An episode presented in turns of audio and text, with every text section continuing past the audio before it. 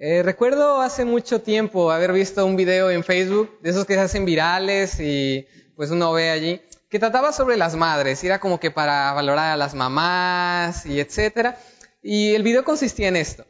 Eh, una mamá entraba con un niño a un cuarto, solitos, y después de un ratito le hablaban a la mamá y dejaba a su hijo de dos, tres, cuatro años solo, y eventualmente empezaba a llorar, porque se sentía abandonado por su mamá. Decía, ¿dónde fue mi mamá? Me dejó solo. Pero lo que no sabía el pequeño es que del otro lado de la habitación, a través de una ventana, la mamá veía la escena sin haber abandonado al niño por completo. Después de un rato, regresaba la mamá y abrazaba al niño y lo consolaba y le explicaba, nunca me fui, no te preocupes. ¿Y por qué cuento este, este video? Porque como cristianos muchas veces nos pasa algo así. Somos como un niño llorando porque cree que lo abandonó su mamá pero no por nuestra madre, sino porque creemos que Dios nos ha dejado solos. A veces vivimos nuestra vida pensando que Dios realmente no está a nuestro lado, cuando en realidad allí está. Entonces, como seres humanos tenemos un problema, como pecadores tenemos el problema de que nuestro corazón se llena de tristeza porque pensamos que Dios nos ha dejado solos. Nuestro corazón se llena de tristeza porque pensamos que Dios nos ha dejado solos. Y, esto es lo que encontramos en el pasaje que vamos a estudiar en esta mañana. Si puedes ir en tu Biblia allí a Juan capítulo 15, es el pasaje que leímos hace un momento. Vamos a estudiar los versículos del 1 al 25. Y en el capítulo 16, versículo 6, encontramos que justamente así se sienten los discípulos. En capítulo 16, versículo 6, dice Jesús, porque os he dicho estas cosas. ¿Qué cosas? Que ya se va, que va a irse de ellos y que etcétera. Y entonces, ¿qué dice Jesús? Tristeza ha llenado vuestro corazón. Los discípulos sienten tristes porque sienten que Jesús está a punto de abandonarlo. Dicen, o sea, estos tres años han sido lo mejor que me ha pasado y se va Jesús y ya, mi vida va a perder sentido. Pero entonces, ¿qué es lo que dice Jesús en este pasaje? Les va a dar la solución porque, como pueden ver en el capítulo 15, versículo 11, dice Jesús, estas cosas os he hablado para que mi gozo esté en vosotros. O sea que para contrarrestar la tristeza que había llenado el corazón de los discípulos, porque se sentían abandonados por Jesús, lo que Jesús va a decir en capítulo 15 es la solución que en lugar de llenar su corazón de tristeza, lo va a llenar de gozo. Y entonces vamos a comenzar a estudiar este pasaje. ¿Qué les dijo Jesús a sus discípulos para convertir su tristeza en gozo? Y vamos a comenzar a leer en versículo 1, dice así, Yo soy la vid verdadera y mi Padre es el labrador. Estamos entre la séptima metáfora del libro de Juan. Ya pasamos por seis, yo soy, yo soy la puerta, yo soy el pastor, yo, etcétera. Y este es el séptimo y el último que aparece en el libro de Juan. Curiosamente, este es el único que acompaña una afirmación sobre el Padre. Todos los demás solamente decían algo sobre Jesús. Y aquí Jesús inicia la escena diciendo, yo soy la vid y mi Padre es el labrador. Versículo 2 dice algo eh, interesante, pero antes de pasar allí, perdón, eh, es curioso porque Jesús no solamente dice, yo soy la vid, dice yo soy la vid verdadera. ¿Por qué es que dice esto Jesús? La vid es un símbolo de muchas cosas en el, Antiguo Testamento, pero parece que en este momento se está refiriendo a Israel. Israel es la vid que falló en el pasado. Isaías capítulo 5, versículos 1 al 7 nos narra acerca del Padre y dice, ahora cantaré por mi amado el cantar de mi amado a su viña. Tenía mi amado una viña en una ladera fértil. La había cercado y desplegado y plantado de vides escogidas. Había edificado en medio de ella una torre y de hecho también en ella un lagar y esperaba que diese uvas y dio uvas silvestres. entonces le habla a Israel y le dice, ahora pues vecinos de Jerusalén y varones de Judá, juzgad ahora entre mí mi viña. ¿Qué más se podía hacer a mi viña que no haya hecho en ella? Entonces Dios hace todo con Israel para que sea una vid que bendiga a las naciones como Dios le había prometido a Abraham, Israel falla. No termina siendo esa vid que bendice a las naciones. Y entonces Jesús llega y dice, yo soy la vid verdadera. Yo soy esa vid que realmente va a bendecir la vida de las naciones y que puede bendecir tu vida el día de hoy. Y entonces vamos a pasar ahora sí al versículo 2, eh, que dice, todo pámpano que en mí no lleva fruto lo quitará, y todo aquel que lleva fruto lo limpiará para que lleve más fruto. Eh, entonces, es muy sencillo. Hay dos tipos de sarmientos o, dos tipos de pámpanos, las ramitas de la vid. Una, la que produce fruto, y una la que no produce fruto. Este pasaje es muy sencillo, pero es curioso porque el Padre, la labor que hace es la que ya tiene fruto, la poda para que, tenga más fruto, y la que no tiene fruto, la corta. Eh, versículo 3 nos dice, vosotros estáis limpios por la palabra que os he hablado. La palabra por allí en el griego se puede traducir como a través. Entonces el medio que Dios usa para podar a sus pámpanos, a los creyentes, es la palabra de Dios.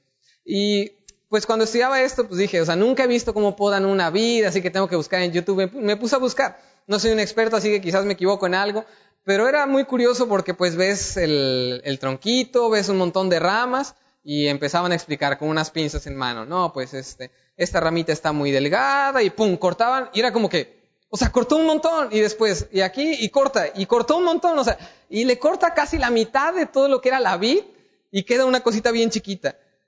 O sea, yo, o sea, si yo hubiera visto a alguien hacer eso, era como que lo estás arruinando, estás echando a perder la vid, o sea, ¿que, por qué le cortas tanto a la vid? Sin embargo, los expertos saben que tienen que cortar bastante para que la vida en el tiempo de cosecha dé mucho fruto. Y así a veces nos sentimos tú y yo en nuestras vidas. A veces sentimos que el cristianismo son un montón de reglas y como que no puedes hacer esto, tienes que hacer esto y esto no, y como que sentimos que nos van cortando ramas y es como que ya Dios, o sea, déjame disfrutar un poco. Pero tenemos que confiar en que el labrador, el Padre, por medio de su palabra, siempre que dice algo, lo dice con un propósito bueno. Lo dice con el propósito de que tú y yo podamos tener un fruto mayor en nuestras vidas. Entonces, cada vez que leas algo en la palabra que honestamente no te guste, confía. Confía en que Dios tiene un buen propósito para cortarte esa rama, para cortar esa parte de, la vid.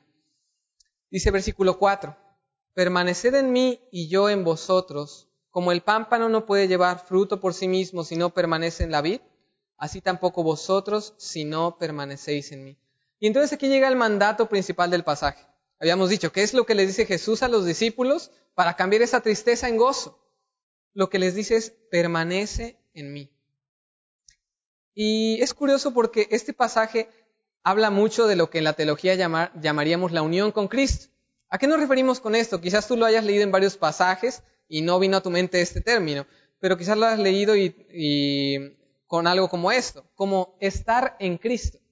Los creyentes estamos en Cristo. Cuando decimos eso nos referimos a nuestra unión con Cristo. Quizás has leído en Romanos que fuimos resucitados juntamente con Él. Eso se refiere también a nuestra unión con Cristo. Y la unión con Cristo se refiere básicamente a que desde el inicio de nuestra salvación y por toda la eternidad gozamos de los beneficios del mismo Hijo de Dios. O sea que Dios ya no nos trata como pecadores que somos, sino que nos ve a través de su amado Hijo. Y entonces permanecer en Jesús nos salude bastante a nuestra unión con Cristo. Y creo que varias veces minimizamos lo que es la unión con Cristo.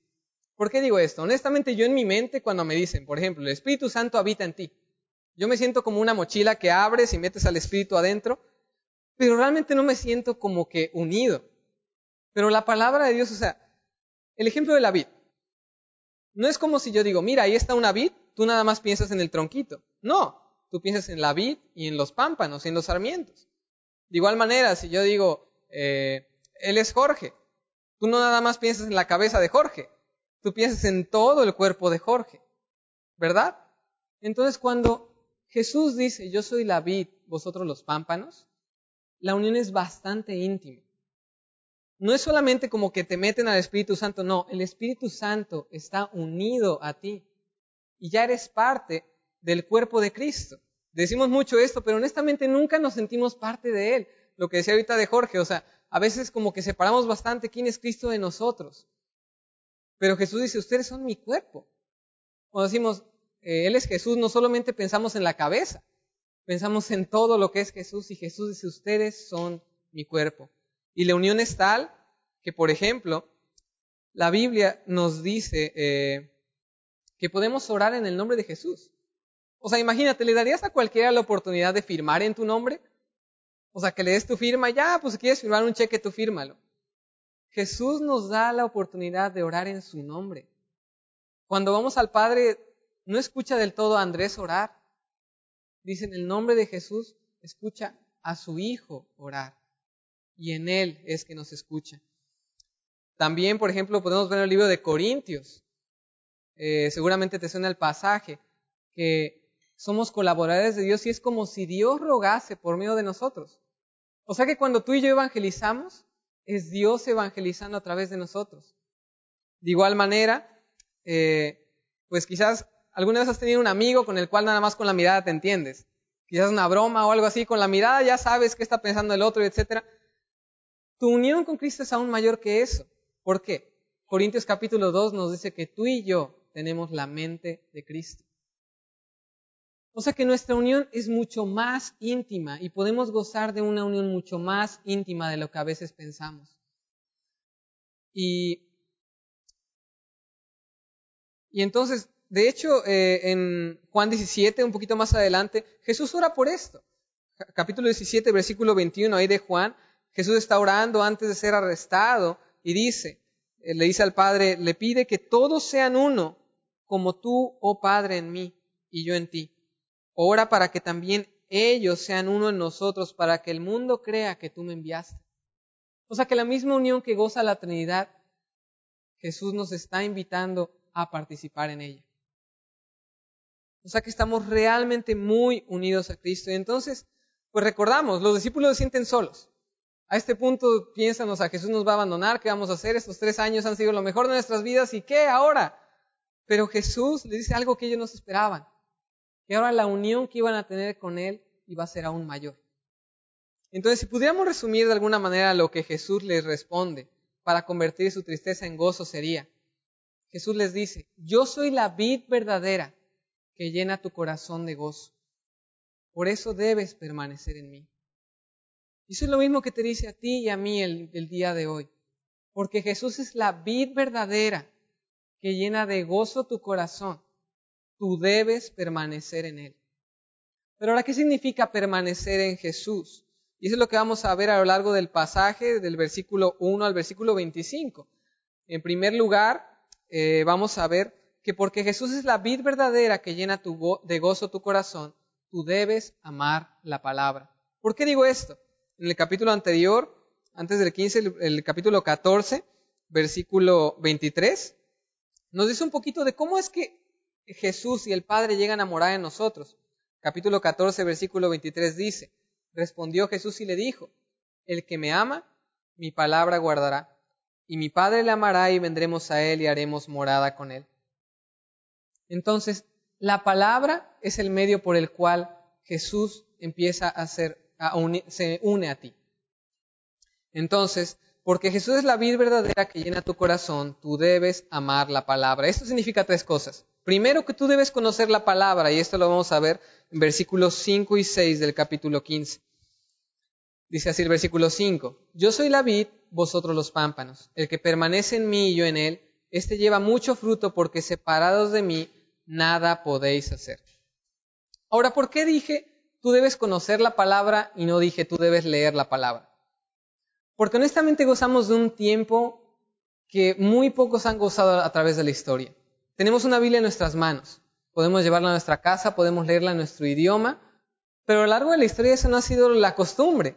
La costumbre, por ejemplo, en los tiempos en que se dijo esto, era que si tú querías saber algo de la Biblia, ibas a la sinagoga, ahí la leían y dependías de tu memoria de hablar de con otros, pero no tenías tu propia Biblia, no tenías tu propia copia de las escrituras. Entonces tenías que ser muy intencional en llenarte, en conocer la palabra de Dios. Y entonces, eh, quisiera que imagines que yo te digo, eh, yo permanezco sentado en el trabajo. Y tú me dices, bueno, ¿cuánto tiempo pasas sentado? Y yo te digo, 20 o 30 minutos todo el día. Eso no es permanecer sentado en el trabajo, es muy poco tiempo. Entonces, si dijéramos que tú debes leer la palabra, honestamente la leemos 10, 20, 30 minutos por mucho en el día. No podemos decir que permanecemos en Jesús solamente leyendo así la palabra. Así que te invito a que seas un poquito más intencional en esto. Te doy algunas sugerencias. Camino al trabajo. Hay varios audios que puedes escuchar de la Biblia. Si tú quieres permanecer en Jesús, ve al trabajo manejando, quizás si vas en bici, no sé en qué te vayas al trabajo, pon un audio de la Biblia y estate conociendo más y más la palabra. Quizás con tu familia, puedes tener la, iniciar la costumbre de que antes de comer o antes de cenar, juntos recitan un versículo y entonces lo van memorizando como familia. Quizás eh, con tu cónyuge, si no estás casado, deberías platicar más de lo que vas aprendiendo en tu lectura diaria, en tu devocional. Y eso puede ayudarte a conocer pasajes que tú no has leído, que otro leyó y tú no. También puedes escribir pasajes bíblicos en una libreta en pequeñas notas. Esta idea la saqué de Julio Salgado. Él llevaba pequeñas tarjetitas para memorizar y entonces en un momento pues como que, no haces nada en el día, pues la sacas, lees y aunque no te lo memorices, pues otro momento del día la sacas, lees y otro momento la sacas y la lees. Y llega el momento en que pues ya como que ya te lo sabes y puedes empezar a traer más tarjetitas y te empiezas a llenar más y más de la palabra de Dios. Podrías también escuchar música, música con letra cristiana. No estoy diciendo que cualquier otra música esté mal, pero sé intencionar en escuchar música que esté llena de la doctrina bíblica. De hecho, cuando fuimos ahorita a Panamá era increíble porque casi no se acordaban de las clases de los niños, o sea, casi ni ponían atención, pero tú los veías cantar las canciones y era como que, o sea, yo, yo pensé que ni se la habían aprendido ni cantaban, pero se la aprendían. Como seres humanos se nos facilita aprender cosas cantando. Entonces te invito a que escuches música que sea doctrinalmente llenadora. Como última sugerencia, da clases de Biblia a alguien. Siempre para enseñar tienes que aprender bastante. No tienes que enseñar en un instituto, en una escuela, no, con que le enseñes a tu hijo, con que le enseñes a un primo, a un, amigo, enséñale porciones cortas de la Biblia y vas a aprender bastante de la palabra de Dios. Y entonces, eh, pues aquí es la primera vez que Jesús menciona quiénes somos en la metáfora. Jesús dice, vosotros sois los pámpanos. Y dice, el que permanece en mí y yo en él, este lleva mucho fruto. Y entonces, es curioso porque eh, Jesús está hablando a creyentes. Está hablando solamente a once de los discípulos porque Judas ya se fue. Entonces, hay un poquito de disensión sobre si estos pasajes hablan de que un creyente pierde la salvación o no, pero me parece que no es un problema. ¿Por qué? Eh, si alguien llegara y me dijese, eh, mi pareja y yo somos como uña y carne, entonces yo voy a decir, ah, son inseparables y... ¿Quién de los dos es el que hace ejercicio? Se quedan como que, ¿qué? Sí, porque, o sea, la uña es durita y la carne es suavecita, pues el que hace ejercicio es la uña, está durita y la carne es suavecita. Estoy llevando la, metáfora mucho más lejos de donde la persona quiso. Ella nunca quiso explicar nada de eso, solamente quiso decir somos inseparables. Entonces, de igual manera son con las metáforas en la Biblia. No podemos buscar cada detalle minucioso y darle un significado a, todo. Cuando Jesús usa esta metáfora de la vida y los pámpanos, su propósito no es que, que tú le des detalles a cada cosa. El punto es, hay pámpanos verdaderos. ¿Y cómo puedes saber cuáles son los pámpanos verdaderos? Son los que dan fruto. Mucho más allá de eso Jesús no va. Entonces tú y yo tenemos que quedarnos únicamente con eso. Y una regla de interpretación en la Biblia eh, es que dejes a la Biblia interpretarse ella sola. O sea, que leas pasajes fáciles primero para interpretar unos que te generan duda. O sea, ¿es posible que este pasaje enseñe que la salvación se pierde y que un pámpano de verdad pues lo quitaron y perdió su salvación? No, porque en el mismo libro de Juan hemos aprendido que Jesús dice, ustedes están en mi mano y nadie los arrebatará de mi mano. Es una enseñanza muy clara. Entonces, por esa enseñanza no puede significar que un creyente puede perder su salvación en esta metáfora. Eh, entonces, te invito a que pienses un poco. Eh, normalmente no tenemos vidas cristianas muy fructíferas. Y quisiera que pienses en qué evidencias hay en tu vida de que eres un pámpano verdadero. ¿Qué evidencias hay de que das un fruto que realmente viene de la vid? Y quisiera hacer diferencia. Es diferente dar resultados y dar fruto. O sea, una fábrica puede dar resultados sin tener vida. Pero para dar fruto, tienes que estar vivo. Y entonces tú y yo podemos aparentar ser creyentes, tú y yo podemos hacer muchas cosas, pero si no vienen esas cosas de tu íntima relación con Jesús y su palabra, eso no es permanecer en la vida, eso no es ser un pámpano verdadero. Un pámpano verdadero produce fruto a raíz de su relación personal con Jesús. Porque recuerda la palabra, porque conoce la palabra, entonces produce fruto. no es solamente hacer, sino hacer porque conoces lo que dice la palabra de Dios. Entonces, vamos al versículo 6. Versículo 6 dice, el que en mí no permanece será echado fuera como pámpano y se secará, y los recogen y los echan en el fuego y arden. Eh, entonces, tenemos que tener mucho cuidado sobre en qué permanecemos. Como hemos dicho, o sea, tenemos que asegurarnos si somos un pámpano verdadero o uno falso, uno que solamente está aparentando. Y quisiera preguntarte, ¿en qué permaneces en tu vida? ¿Qué es lo que más haces en tu vida diaria? Porque en donde permaneces es de donde va a salir el fruto. Por ejemplo, si te la pasas viendo videos, quizás de fútbol, quizás eh, de carreras, quizás eh, de algo más, lo que vas a querer va a ser ver más fútbol, lo que vas a querer es pues algo mejor para tu auto. Si te la pasas viendo Pinterest, quizás, o sea, lo ves, lo sacas, te quedas una hora y al rato otra hora te quedas ahí viendo, pues lo que vas a querer van a ser más accesorios, van a vas a querer más adornos para tu casa y de eso vas a querer dar fruto. Quizás si piensas demasiado en una sola persona o pasas demasiado tiempo con una sola persona, lo que vas a estar pensando es en cómo dar fruto para esa relación más que dar fruto para el Señor. Si permaneces trabajando demasiado y obsesionado con adquirir más dinero, tu fruto va a ser solamente dinero. No vas a dar fruto del fruto que proviene de la vida verdadera. Entonces ten cuidado, podrías estar permaneciendo en algo que no es Jesús y pensar que eres algo, cuando en realidad no. Y entonces queremos seguir entendiendo qué es eh, amar la palabra. Hemos dicho que primero que amar la palabra es conocerla, pero segundo es orar la palabra. Eso lo vemos en versículos 7 y 8. Jesús dice, versículo 7, si permanecéis en mí y mis palabras permanecen en vosotros, pedid todo lo que queréis y os será hecho. Eh, pasajes anteriores ya han dicho algo como esto, ¿verdad? Y se nos ha explicado que no es una fórmula mágica para conseguir mis deseos egoístas, sino que se conecta con el tema de orar su palabra. Y entonces, eh, pues en algunos estudios de domingos pasados hemos visto eh, que podemos orar el Padre Nuestro, que podemos orar los salmos. Orar la Biblia es algo que necesitamos hacer. Y, y realmente es como es como cuando conoces mucho a una persona y ya sabes qué le gusta pedir en un restaurante. O sea, que adelántate y pide, ya sabes qué. O sea, si tú no conoces a la persona, te metiste en un lío y le vas a pedir algo que pues, ni le va a gustar. De igual manera, eh, ¿cómo le gusta el café a alguien? Es como que, ¿quién sabe? O sea, prepárame un café. Si no te dicen cómo y no lo conoces, es un lío. Puede que muy amargo o muy eh, azucarado y que no le guste.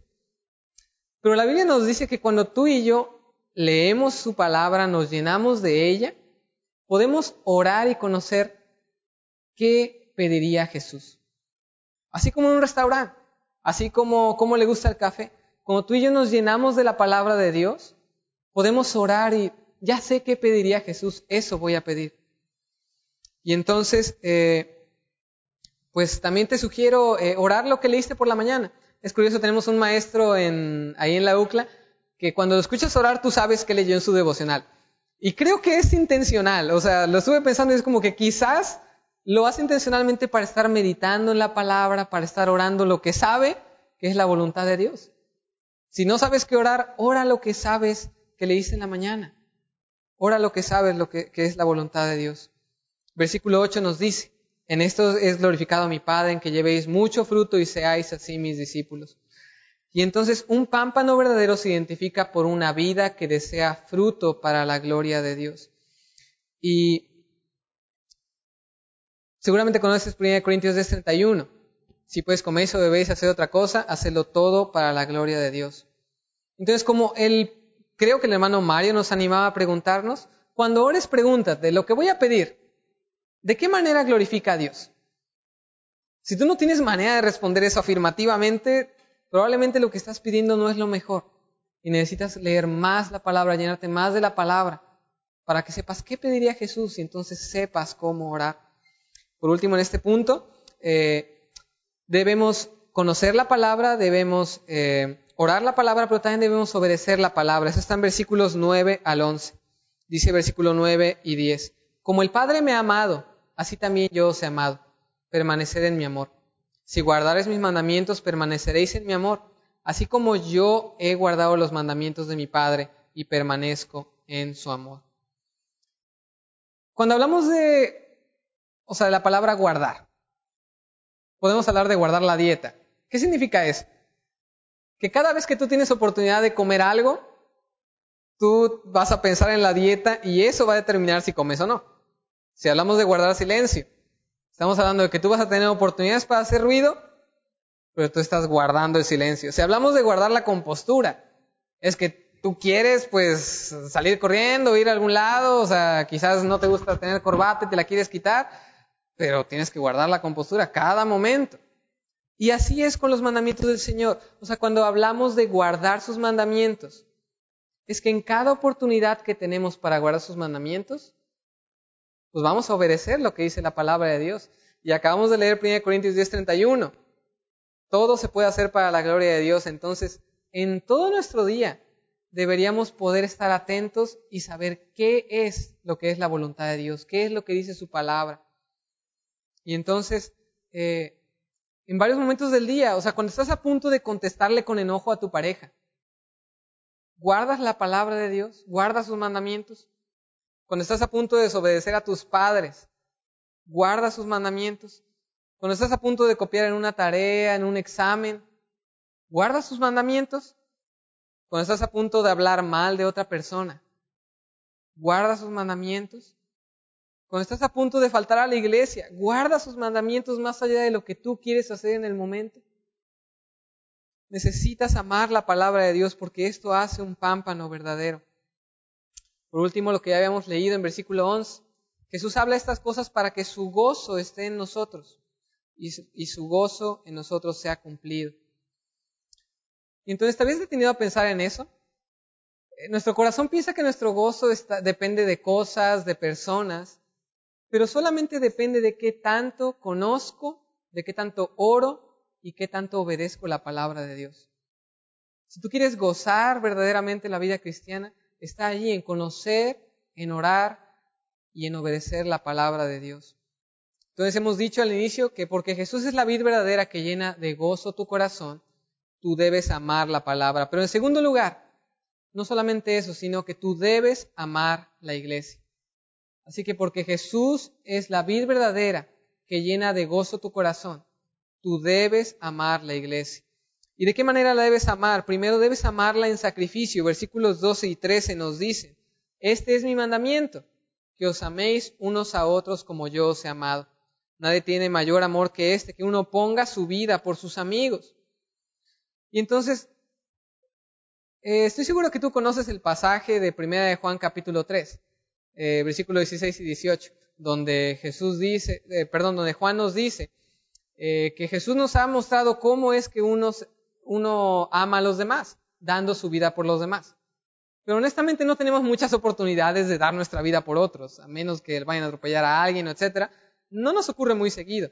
Entonces Juan nos ayuda y nos dice, bueno, tú puedes dar tu vida por alguien si ves a un hermano en necesidad, no diciéndole, bueno, ve y pues que te vaya bien, sino ayudándole en su necesidad.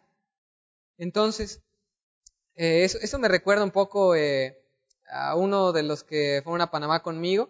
Eh, jamás había pensado en que ese hombre pudiera tener tanta hambre. En verdad, como que en todo el viaje tenía mucha hambre. Pero era curioso porque cada vez que conseguía comida te compartía. Y era como que por dentro, o sea, yo estoy seguro que él quiere comerse todo eso. Pero está sacrificando eso por amor a la iglesia. Está buscando amar como Cristo amó, sacrificándose a sí mismo. Y entonces quisiera invitarte a algo. Piensa en algún hermano que sepas que tiene necesidad. Si ya lo tienes, piensa en cómo podrías ayudarle. Ahora, tristemente, pues ahí nos cuesta porque pues, regularmente tiene que ver con dinero. Piensa en algo que quizás te ibas a comprar, en una comida a la que ibas a ir. Y te invito a que consideres, Quizás esa comida, quizás esos zapatos, quizás eso que tú te quieres comprar, eso sustenta lo que necesita un hermano de aquí mismo de la iglesia. No digo que tú no puedas pues, disfrutar de tu dinero y etcétera en algún momento, pero eventualmente sería muy bueno que consideramos necesidades de los demás. Piensa, ¿cuándo fue la última vez que tú viste a un hermano con necesidad y dijiste, no, pues ten tal, ten pues una despensa, ten este dinerito, sé que no es mucho, pero ten hermano. ¿Cuándo fue la última vez que hiciste algo así por un hermano en la iglesia?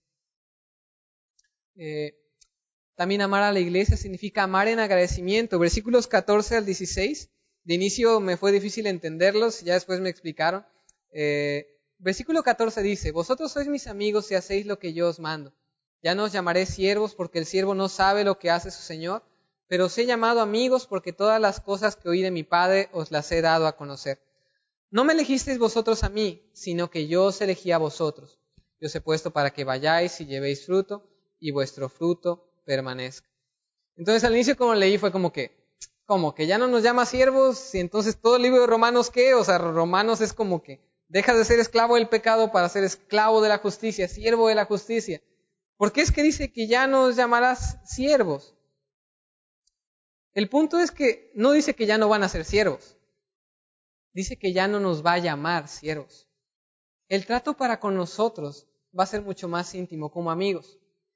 En un contexto contemporáneo de esto, sería más o menos lo que haría un rey con sus siervos a, su corte real, por decirlo así, sus consejeros. Sus consejeros pues no hicieron nada para estar allí, pero el rey por su voluntad propia los elige y les permite ser como sus amigos, aunque en realidad son sus siervos. Así es con, nosotros y con Jesús. Quizás un ejemplo más eh, cotidiano, un papá y su hijo. Esperamos que el papá sea amigo del hijo, pero que no por su amistad con el hijo pierda la autoridad que tiene por encima de él. Va a haber momentos en los cuales pues va a tener que ejercer autoridad sobre él, va a haber momentos en que la confianza tiene que notarse y el hijo pueda abrir su corazón a su papá como un amigo. Jesús dice eso. O sea, sí son mis siervos, pero los trato como mis amigos. O sea, podemos recordar a Abraham cuando Sodoma y Gomorra. Dios dice, ¿cómo ocultaré a Abraham lo que he de hacer? O sea, la pregunta es, o sea, pues, ¿quién es Abraham para que le digas? Pero Dios es tan bueno con nosotros que nos trata como sus amigos. Y nos ama tanto que nos permite estar unidos a Él, permanecer en Él.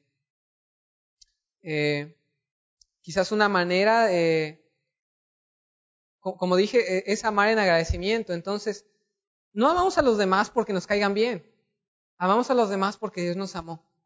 Y entonces, piensa en un hermano de aquí que pues quizás no te cae tan bien o que pues la verdad no te llevas muy bien con él. Y ahora piensa en una manera en que puede serle de bendición. Quizás tan simple como mandarle un versículo entre semana, tan simple como invitarle un café y platicar con él, saber cómo está. Eso no, es natural en nosotros con quien no nos cae bien, pero piensa en cómo te ha amado Cristo. ¿Quién eras tú para que te llame su amigo? De igual manera tenemos que amar a nuestros hermanos, amarlos aunque no haya nada en ellos para que les amemos. Eh, por último, en este punto, también debemos amar en oración. La última parte del versículo 16 dice otra vez, eh, parecido a lo que ya hemos leído, para que todo lo que pidieres al Padre en mi nombre, Él os lo dé. El hermano Mario eh, usaba como ilustración a Aladín y los tres deseos. Y es curioso porque, bueno, yo no he visto la nueva película, pues en el dormi, ¿verdad? Este, y entonces estoy pensando en la antigua película. Pero se me hace curioso cómo el genio, toda la película dice, o sea, tú no vas a usar el tercer deseo para mí. O sea, es obvio que si cualquier persona tiene tres deseos, lo va a usar en ella. Pero lo que Jesús dice es, tú tienes acceso al trono y el punto de eso es que lleves fruto. El punto de eso es que ames unos a otros. Entonces, cuando tú oras, piensa, ¿qué tanto oras por los demás y qué tanto oras por ti? Digamos, en un promedio, 90% en mí, 10% por los demás. La verdad es que somos muy egoístas en nuestra vida de oración. Deberíamos orar mucho más por nuestra iglesia. Te invito a que pienses en una persona que tú sabes que tiene necesidad y esta semana ora por ella. Antes de orar por ti, ora por esta persona. Llévala al Señor en oración. Usa uno de tus deseos para que Dios bendiga a esta persona. Eh, quizás otra manera en que puedes hacer esto es traer una libretita contigo. Creo que del 100% de las personas que escuchamos, eh, ora por mí porque estoy pasando por esto, 90% se nos olvida y ya nunca hacemos nada. Pero una libretita quizás te ayudaría. Cuando te digan eso, la sacas, lo anotas y en algún momento de la semana lo lees y, ah, cierto, me pidieron que orara por eso. Y eso podría ser de bastante bendición. Eh, por último, hemos dicho que porque Jesús es la vid verdadera que llena de gozo tu corazón, primero, tú debes amar la palabra. Segundo, tú debes amar la iglesia. Pero en tercer lugar y por último, tú debes amar al mundo. Tú debes amar al mundo. Y debes recordar tres cosas cuando tú amas al mundo. Como puedes ver el subtítulo de lo que vamos a, leer un momento dice, el mundo os aborrecerá. Eh, la porción que vamos a comenzar va, comienza en el 17. Hay un poquito de disensión, no, no hay mucho acuerdo en cuanto a si el 17 es la última parte de la antigua sección o si es el inicio de esta sección. A mí me parece que pues, puede ser ambas sin ningún problema. Marca el final porque Versículo 12 dice, améis unos a otros. Versículo 17 como que cierra, améis unos a otros. Pero como que Jesús no se olvida de qué está hablando, sino que continúa con la misma petición y es, ama unos a otros aunque te aborrezcan. Entonces tú tienes que recordar tres cosas cuando estás intentando amar al mundo. Primero, ama recordando el sufrimiento de Jesús. Versículos 17 al 20a dice esto. Eh, versículos 17 y 18 dice, esto os mando, que os améis unos a otros. Si el mundo os aborrece, sabed que a mí me ha aborrecido antes que a vosotros. Y entonces, puedes notar, por, qué es que dije de, recordar? Porque el pasaje hace un énfasis en la mente. Si puedes ver en versículo 18, eh, después de la coma dice, sabed. Después, versículo 20, la primera palabra que dice es acordaos. Entonces, el punto cuando estás amando en medio de este aborrecimiento de los demás es qué tienes en mente. Entonces, primero tienes que tener en mente cómo es que Jesús ya sufrió. Y piensa, o sea, Jesús está hablando justo antes de ser entregado, junto antes de pasar el mayor momento de aborrecimiento en su vida. ¿Y qué es lo que hace cuando está pasando por esto? Al soldado que le está, pues, eh, tomando injustamente, le hace una cirugía y le regresa su oreja. Cuando estaba crucificado, en lugar de decir, o sea, ¿por qué me hacen esto y es injusto? Se pone a orar y dice, Dios, perdónalos porque no saben lo que hacen. Después de resucitar, sus discípulos lo abandonaron. ¿Y qué hace? A esos mismos discípulos los manda a ejercer la misión que Él quiere continuar en la tierra. A esos que lo abandonaron los ama a tal punto que los perdona aunque lo abandonaron y lo dejaron morir en la cruz. Entonces, cuando estás pasando por un sufrimiento, cuando estás pasando por eh, persecución, por decirlo así, pues recuerda, Jesús ya pasó por algo mucho peor y Él respondió con amor. Y es por eso que tú puedes responder también con amor. Eh, versículo 19 dice, si fueras del mundo, el mundo amaría lo suyo, pero porque no sois del mundo, antes yo os elegí del mundo, por eso el mundo os aborrece. Eh, un compañero peruano me compartía que el día que jugó México contra Alemania en el Mundial que acaba de pasar, eh, se le ocurrió sacar su licencia de conducir con la playera de Alemania. Y como que no lo veían bien, o sea, y como que se sentía bastante, como que lo miraban feo, etcétera. Pues es obvio, el día que juega México contra Alemania, tú no puedes ponerte la playera de Alemania porque es obvio que te van a aborrecer. Entonces, así es con nuestra vida cristiana. No nos debe impresionar que nos aborrezcan. No debemos pensar, ay, pero si estoy pues, intentando hacer bien las cosas, ¿por qué me tratan mal? No es una sorpresa. Dios ya nos ha dicho, tú quieres ser un pámpano que da fruto, vas a pasar por lo mismo que yo he pasado. Te van a aborrecer injustamente. Y entonces no esperes que el mundo te ame, todo lo contrario. Pero recuerda que Jesús te ha amado.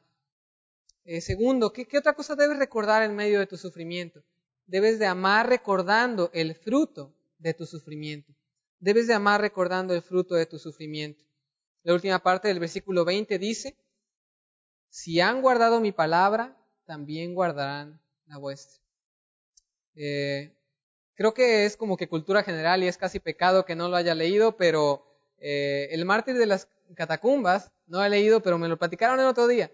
Y me ponía a pensar bastante en ello. Eh, si no me equivoco, el nombre de los personajes es Marcelo y Lúculo, que son dos soldados del ejército y pues eh, Marcelo es se convierte en creyente y Lúculo como que dice, pues ¿cómo crees? ¿Por qué vas a, o sea, por qué eres cristiano? Y, y como que parece que hay un deseo ferviente en Marcelo de mostrar su fe muriendo por Jesús. Dice, o sea, no es justo que los demás estén muriendo y yo aquí viendo cómo está pasando y que me, protejan porque yo era un soldado. Y entonces, en un momento que se descuida Lúculo, pues Marcelo se mete entre las filas para estar en el Coliseo y muere. Su amigo Lúculo, pues, fue muy doloroso para él, pero fue lo más impactante que pudo haber visto. O sea, un soldado romano tenía muchas comodidades en su tiempo. No tenía ninguna razón para hacer eso, sino porque lo que Jesús vino a predicar es verdad. O sea, por la mente de Lúculo ese era el problema. Es como que, o sea, tiene que ser verdad lo que predican estas personas, porque si no, pues mi amigo estaba loco y no estaba loco. Y entonces cuando tú y yo sufrimos eh, persecución de otros, cuando sufrimos eh, pues agravio de otras personas por ser cristianos, recuerda eso. Cuando tú respondes con amor a esos agravios, esos insultos, tú estás dando el mayor testimonio que puedes dar de Jesús. Tú estás siendo muy impactante en sus vidas.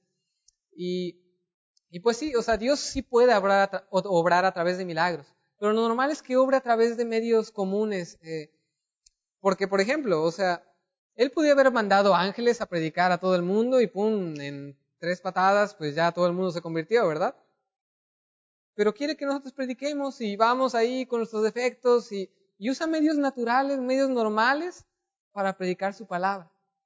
Así de igual manera tenemos que dar nuestro mejor esfuerzo cuando estamos evangelizando, sufrir sin razón alguna, sino solo por el Evangelio, es lo más impactante para un no creyente.